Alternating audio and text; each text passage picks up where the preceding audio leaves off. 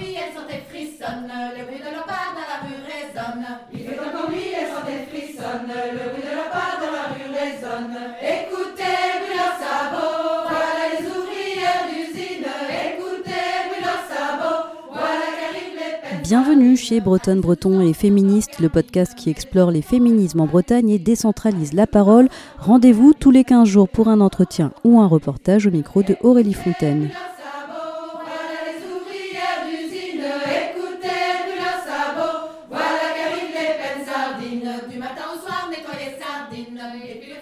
Aujourd'hui, pour ce sixième épisode, on va parler de connaissance de son corps, de gynécologie autonome, de cycle menstruel, de vagin, d'utérus et de leur fonctionnement.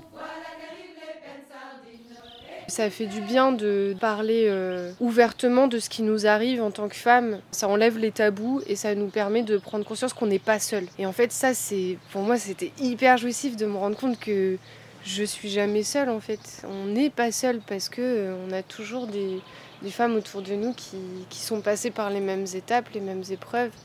Et ça, c'est hyper chouette plus je me connecte en fait à ces moments entre femmes, plus je sens que mon amour pour moi du coup euh, grandit parce que mon amour pour elle grandit et du coup il y a vraiment une acceptation comme ça de toutes nos parts.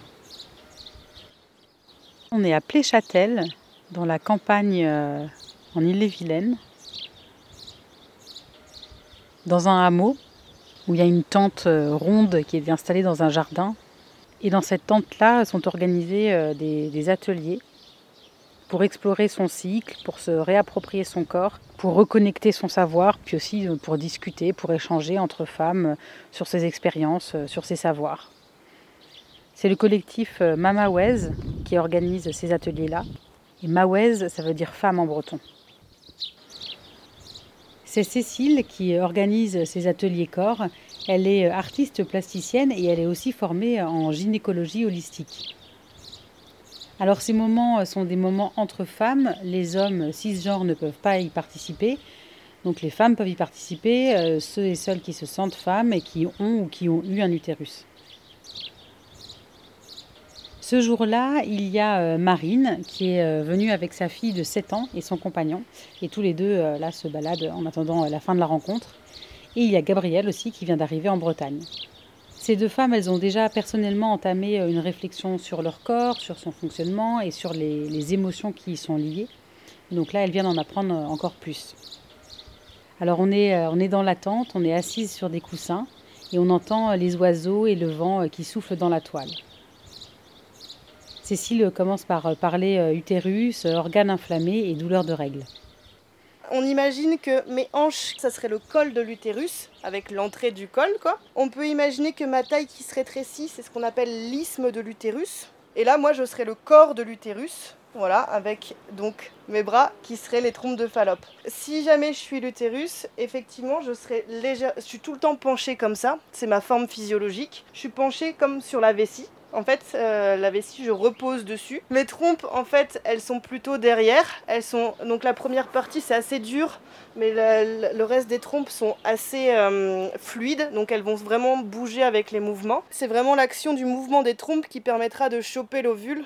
Sur mon dos, il y a le poids du rectum. Donc je suis vraiment pris en sandwich entre la vessie et le rectum. Ce qui fait que quand on va avoir nos règles et qu'on a l'utérus un peu inflammé, c'est pour ça que souvent on a des problèmes de constipation, de diarrhée avant d'avoir nos règles. Donc du coup c'est lié à notre physionomie en fait. Euh, donc voilà. Et même des fois au niveau de l'ovulation, on peut avoir des ovaires qui sont inflammés. Ça peut, faire, ça peut être douloureux aussi des fois l'ovulation. Et du coup bah, ça peut aussi avoir plein de liens euh, dans notre ventre parce que bah, forcément si les ovaires s'inflamment, ça va venir appuyer sur notre vessie, sur notre côlon aussi, sur notre utérus et on peut ressentir des inconforts. J'ai des douleurs, j'ai la sensation que ça peut être l'ovulation. J'arrive pas trop à savoir ce que je sens, ou si c'est mes intestins, ou si c'est.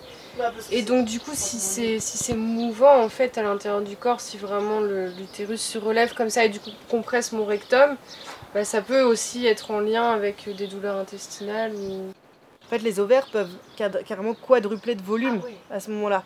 Et quadrupler de volume dans, ce volume-là, tu vois, ça va forcément avoir un impact sur les autres tissus, quoi. Et, de fait, le mouvement aussi, parce que bah, effectivement, l'utérus, c'est très mouvant. Enfin, il se relève, il se rebaisse, le col monte, descend, s'ouvre, se referme, ça va se compresser, ça va se. Enfin, tu vois, c'est un mouvement, mais infini là-dedans, quoi. Enfin, donc voilà, c'est pas, pas du tout figé, quoi. Oui, c'est pas facile. Et puis, tu vois, Gabriel disait, et moi, je la rejoignais complètement. Enfin, quand tu quand tu t'es présenté, tu avant, je pensais que j'étais nana dépressive.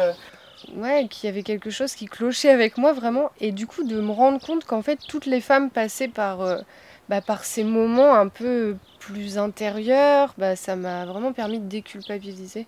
Ce qui déclenche nos règles, c'est vraiment cette chute hormonale. Donc, ce qui peut faire aussi que des fois, eh ben, on n'est pas envie de voir du monde à ce moment-là, en fait. Euh, ou du coup, ça peut être un peu difficile parce que, bah, suivant comment on a notre chute hormonale, on peut avoir ces variations un peu avant, et du coup, c'est avant les règles qu'on n'est pas terrible, et on commence vraiment à reprendre notre énergie avec les règles. Des fois, elles sont abondantes, donc du coup, c'est vraiment une période où on, est moins, on a moins envie justement de sociabiliser. Mais en fait, euh, si on, je trouve de se déculpabiliser, d'arrêter de dire en fait je suis pas marrante comme fille, je suis tout le temps en train d'avoir des idées noires ou je suis fatiguée et je devrais pas être fatiguée de pas s'autoriser aussi, de dire bah quand on a ces idées là qui viennent en tête, de se dire bon arrête de te juger en fait et euh, de, dire euh, c'est peut-être l'utérus qui est en train de faire ci, c'est ça. Et ça aide à se déculpabiliser et arrêter de se juger en tant que femme qui n'est pas hyper fun en ce moment ou qui n'a pas l'énergie qu'on attendait, et dire bah en fait les gars, mon utérus est en train de faire du sport. Je sais pas, tu vois, d'essayer de se dire c'est pas là que ça se passe, en fait c'est là.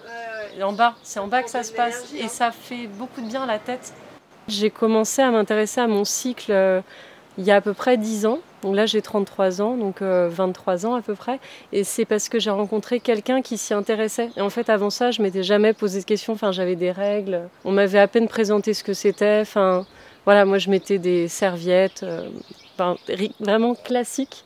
Et en fait, j'ai une coloc qui vendait des cups et des serviettes euh, lavables il y a 10 ans et j'en avais jamais entendu parler. Ça m'a permis de voir bah, le sang que je perdais pendant mes règles, des choses comme ça. Et puis euh, voilà, chemin faisant, tout ça en fait entraîne bah, de découvrir euh, tout ce qui est lié, c'est-à-dire bah, pourquoi on a ces règles. Quand j'ai mes cycles, c'est souvent en fait avant mes règles, je sais que je vais être très fatiguée. Je vais me faire des bains. Je me suis rendu compte depuis 2-3 ans que j'ai plein de sauges dans le jardin et je me coupe des touffes de sauges enfin, énormes. Je fais une espèce d'infusion dans une espèce de grosse marmite, une énorme infusion. Et je me fais un bain avec de la sauge pendant une demi-heure. Euh, si j'ai le temps, je mets un peu d'argile verte et tout. Et en fait, ça me détend mais de tout l'intérieur. quoi. Ces émotions liées au corps et tous ces questionnements, c'est aussi pour Gabriel un cheminement vers euh, la sororité, vers la solidarité entre femmes.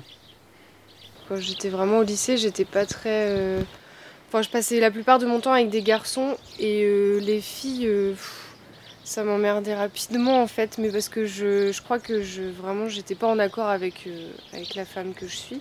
Et en fait, euh, je me suis rendu compte que c'est à partir du moment où j'ai commencé à rentrer dans ces sujets-là avec les femmes que du coup j'ai commencé à me sentir euh, plus proche d'elles et du coup plus proche de moi par la même occasion. En fait, de me rendre compte que bah, on, est vraiment des miroirs les unes des autres et qu'en fait on fonctionne tous toutes pareilles, enfin tous pareils, mais du coup toutes pareilles. Il y a des moments où on voit des femmes et on se dit waouh, elle, est toujours rayonnante, elle, a l'air toujours forte, elle, elle a l'air toujours plus faible, etc. Et en fait, à un moment donné, euh, le fait de communiquer avec toutes ces femmes m'a fait prendre conscience que même la femme que je voyais comme une femme très très forte, avec une énergie euh, très ouais, très, dense, euh, qui prenait énormément de place et qui du coup, moi, me poussait à, en fait, plus m'introvertir dans ces moments-là, et ben, je me rendais compte qu'elle aussi, elle passait en fait par des moments où elle se sentait fatiguée, déprimée. Et en fait, ça m'a vachement aidé à, ouais, c'est ça, à prendre conscience qu'on est toutes traversées par les mêmes choses. Et du coup, euh, ça fait du bien de, parler euh, ouvertement de ce qui nous arrive en tant que femmes, parce que bah, voilà, ça, ça enlève les tabous et ça nous permet de prendre conscience qu'on n'est pas seul. Et en fait, ça, c'est pour moi, c'était hyper jouissif de me rendre compte que je suis jamais seule en fait. On n'est pas seul parce que euh, on a toujours des, femmes autour de nous qui, sont passées par les mêmes étapes, les mêmes épreuves. En fait, plus je, me connecte avec euh, les autres femmes et moins je me compare à elles. Et du coup, plus je les accueille comme elles sont, mais vraiment je le ressens avec euh, tout, tout ce qu'elles sont en fait, euh, leurs défauts, mais aussi leurs qualités, et puis leurs points forts, mais aussi leurs points faibles, et du coup comment embellir du coup les parties les plus sombres d'elles-mêmes, et du coup ben, en faisant ça j'embellis en, moi-même mes parties les plus sombres. plus je me connecte en fait à ces moments entre femmes, et vraiment plus je sens que que mon amour pour moi du coup euh, grandit parce que mon amour pour elle grandit. Et du coup il y a vraiment une acceptation comme ça de toutes nos parts vivantes quoi et tous nos archétypes et tout et c'est tellement beau du connaître son corps, ça, ça, participe de ça aussi. Ah bah oui, complètement. Ouais, ouais, parce que comme on est en train de le voir avec, euh, avec Cécile, en fait, tout est relié, quoi. C'est-à-dire que ce qui se passe à l'intérieur de moi, aujourd'hui, je me sens introver introvertie, énergie basse, euh, j'ai pas envie de voir du monde, bah en fait, ça nous permet de nous rendre compte que, bah, ah oui, mais dans mon corps, il se passe ça.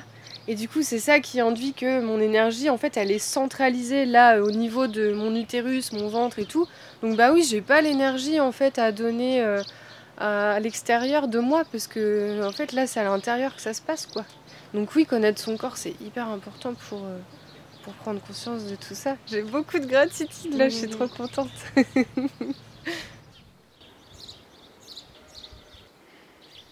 Voilà, et apprendre à connaître son cycle menstruel, s'intéresser à ses règles, ça a aussi euh, beaucoup fait réfléchir Marine qui a appris euh, à se respecter et à respecter son corps. Moi, je suis quelqu'un euh, qui a été éduqué comme ça, euh, de souvent avoir peur de déplaire, enfin, à dire oui souvent aux autres, du coup, à moins me respecter moi-même. Et euh, du coup, j'avais pas envie d'être en position de faiblesse, de tout le temps dire oui aux autres. Et je voyais bien que je me respectais pas tout le temps. Et en fait, c'est passé par ça, quoi, de se dire en fait, je, pour m'écouter moi, pour me respecter, ça va passer ben, déjà par le bassin. Je vais essayer de comprendre comment ça marche à l'intérieur. Et puis mon rapport aux hommes aussi était pas. Enfin, je comprenais pas tout, quoi. J'avais une vingtaine d'années. Je me disais, euh, c'est mystérieux. Enfin, il y a des gens qui disent que c'est génial. Mais moi, je le ressens pas. Quand je fais l'amour, des fois, oui, c'est sympa. Mais je préfère autant euh, les phases où. De, douceur où on se caresse en fait qu'au moment. Donc je voyais bien que j'étais pas dans mon corps et que je je me respectais pas à ce niveau-là. Et c'est parti de là en fait. Mais en fait, comment ça marche? C'est quoi, c'est quoi les règles? C'est quoi les hormones? On dit ah c'est des hormones, mais c'est quoi des hormones? Euh, Et puis d'entendre des femmes beaucoup. Et du coup, petit à petit, ça a avancé. Je pense que ça a été hyper long. Et vous là, ça fait on va dire 10 ans. L'après-midi s'étire et Cécile a sorti un utérus en résine à taille réelle. Et elle a aussi enfilé un haut avec en impression couleur euh, tous nos organes euh, pour plus de réalisme. Le vagin fait à peu près 10 à 12 cm. Un vagin n'est pas un trou. un vagin, c'est il y a une muqueuse, c'est fermé et en fait, il va s'adapter à ce qui rentre dedans. C'est plus une sortie de vagin qu'une entrée de vagin comme on a tendance à dire parce qu'il en sort quotidiennement des fluides, il en sort des bébés, mais il rentre très rarement des doigts et des pénis par rapport à tout ce qui sort. Enfin, voilà. Pourquoi pour les femmes euh, regarder son corps, euh, regarder sa vulve euh, c'est tabou et on n'ose pas et pourquoi on ne saurait pas forcément bien dessiner un clitoris, bien dessiner un utérus Pourquoi c'est encore un tabou en fait? Pour observer sa vulve, il faut quand même le vouloir. Il hein. faut euh, ouvrir les jambes, se mettre dans une certaine position, ou alors la relever sur une chaise, mettre un miroir euh, dans une certaine. Enfin, c'est pas naturel. Hein. Enfin, on a un pénis, on le regarde, c'est là, c'est cool quoi. Et on a une vulve, bah du coup c'est caché. Et puis bah des fois aussi on a ce truc de quand on était petit, si on commence à se toucher la foufoune, bah, les parents qui disent mais non mais mets pas tes doigts là-dedans. Enfin, il y, y, a vraiment un truc comme ça où du coup on sent qu'il y a quelque chose derrière, mais on sait pas quoi. On grandit avec cette idée là. Et puis bah du coup on n'ose pas trop, vu qu'on connaît pas, est-ce qu'on a le droit de se masturber ou pas? Il y a aussi, bah, on est quand même assez empreint d'une religion chrétienne quand même, enfin on vient quand même, c'est notre culture quoi. Et du coup se donner du plaisir tout seul, euh, surtout quand t'es une femme, euh, c'est quand même pas, enfin le chose qui est le, on n'en parle pas, t'as pas le droit, t'as pas le droit de prendre du plaisir, de toute façon t'enfantes dans la douleur, point barre quoi.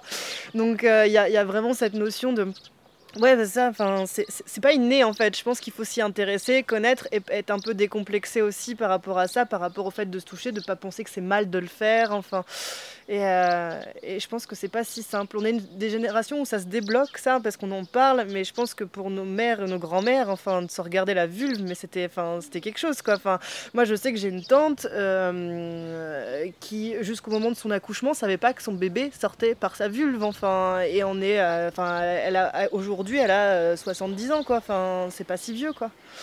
Donc, euh, on revient de loin. Et euh, cette connaissance de son corps aussi euh, pour les femmes, est-ce que c'est aussi une manière d'avoir plus de prise sur le personnel médical, sur les violences obstétricales? Évidemment, enfin, de savoir comment on est faite et de pouvoir dialoguer, d'être, enfin voilà, qu'il n'y ait pas un soignant et un soigné. Enfin, bien sûr, les soignants, ils ont des savoirs parce qu'ils ont étudié, enfin voilà, mais en fait, j'ai tendance à dire le problème en fait avec la médecine allopathique, c'est que, hum, c'est que du coup, on, visualise juste le corps, sauf qu'on n'est pas qu'un corps, on est des émotions, il y a plein de choses qui se superposent. En fait, nous, on a notre connaissance de corps, de notre contexte de notre façon de vivre, de nos émotions, on a notre histoire. Et si en plus on connaît notre corps, c'est plus facile de donner les clés à notre médecin quand on va le voir. Et lui, avec son savoir juste du corps, il peut venir compléter ça et on peut faire équipe. Et c'est pas juste un soignant et un soigné, c'est une équipe qui cherche ensemble sur un corps. Parler de cycle menstruel, euh, bah, c'est aussi discuter de contraception et de réflexion autour de la contraception, autour des hormones, et là encore pour reprendre le pouvoir sur son corps. Mon dermatologue m'a prescrit la pilule quand j'avais 12 ans pour l'acné. Et c'était la pilule Diane. Donc je l'ai prise jusqu'à mes 22 ans. Et puis euh, à mes 22 ans, du coup, ben, elle a été interdite. Et puis il y a plein de scandales qui se sont révélés. Et donc là, vraiment, euh, j'étais dans une période euh, un peu punk. euh, Je me posais pas trop de questions. je, voilà, je, prenais ma pilule, je fumais, je buvais. Enfin, je me posais pas trop de questions sur les impacts que ça pouvait avoir sur mon corps. Mais quand tous ces scandales sont arrivés au- autour de la pilule Diane, je me suis dit, est-ce que j'ai envie de retourner avec une autre pilule pour que dans 10 ans, on me dise celle-ci est tout aussi mauvaise pour ta santé ou quoi. Et donc, euh, j'ai commencé à chercher euh, des alternatives et à me demander du coup si je voulais que euh, mon corps vive avec bah, son cycle hormonal naturel ou si je voulais retourner sur les implants hormonaux. Enfin, en fait, il y a tellement de techniques possibles qu'à ce moment-là, c'est vrai qu'on est perdu en fait, hein, clairement. Et puis les gynécologues, du coup, moi au final, j'avais opté pour le stérilet en cuivre. Mais pareil, euh, j'ai dû rencontrer deux gynécologues avant d'en rencontrer une qui a bien voulu me le mettre parce que bah, du coup, euh, j'avais pas eu d'enfant. On m'a pas du tout expliqué comment ça fonctionnait. J'ai commencé aussi à, ressentir que bah, en fait, depuis mes 12 ans, je prends une contraception. euh, J'ai l'impression d'avoir fait ma part. Et du coup, j'aimerais bien maintenant que, que ce soit aussi mon compagnon qui, voilà, à son tour aussi un peu, quoi.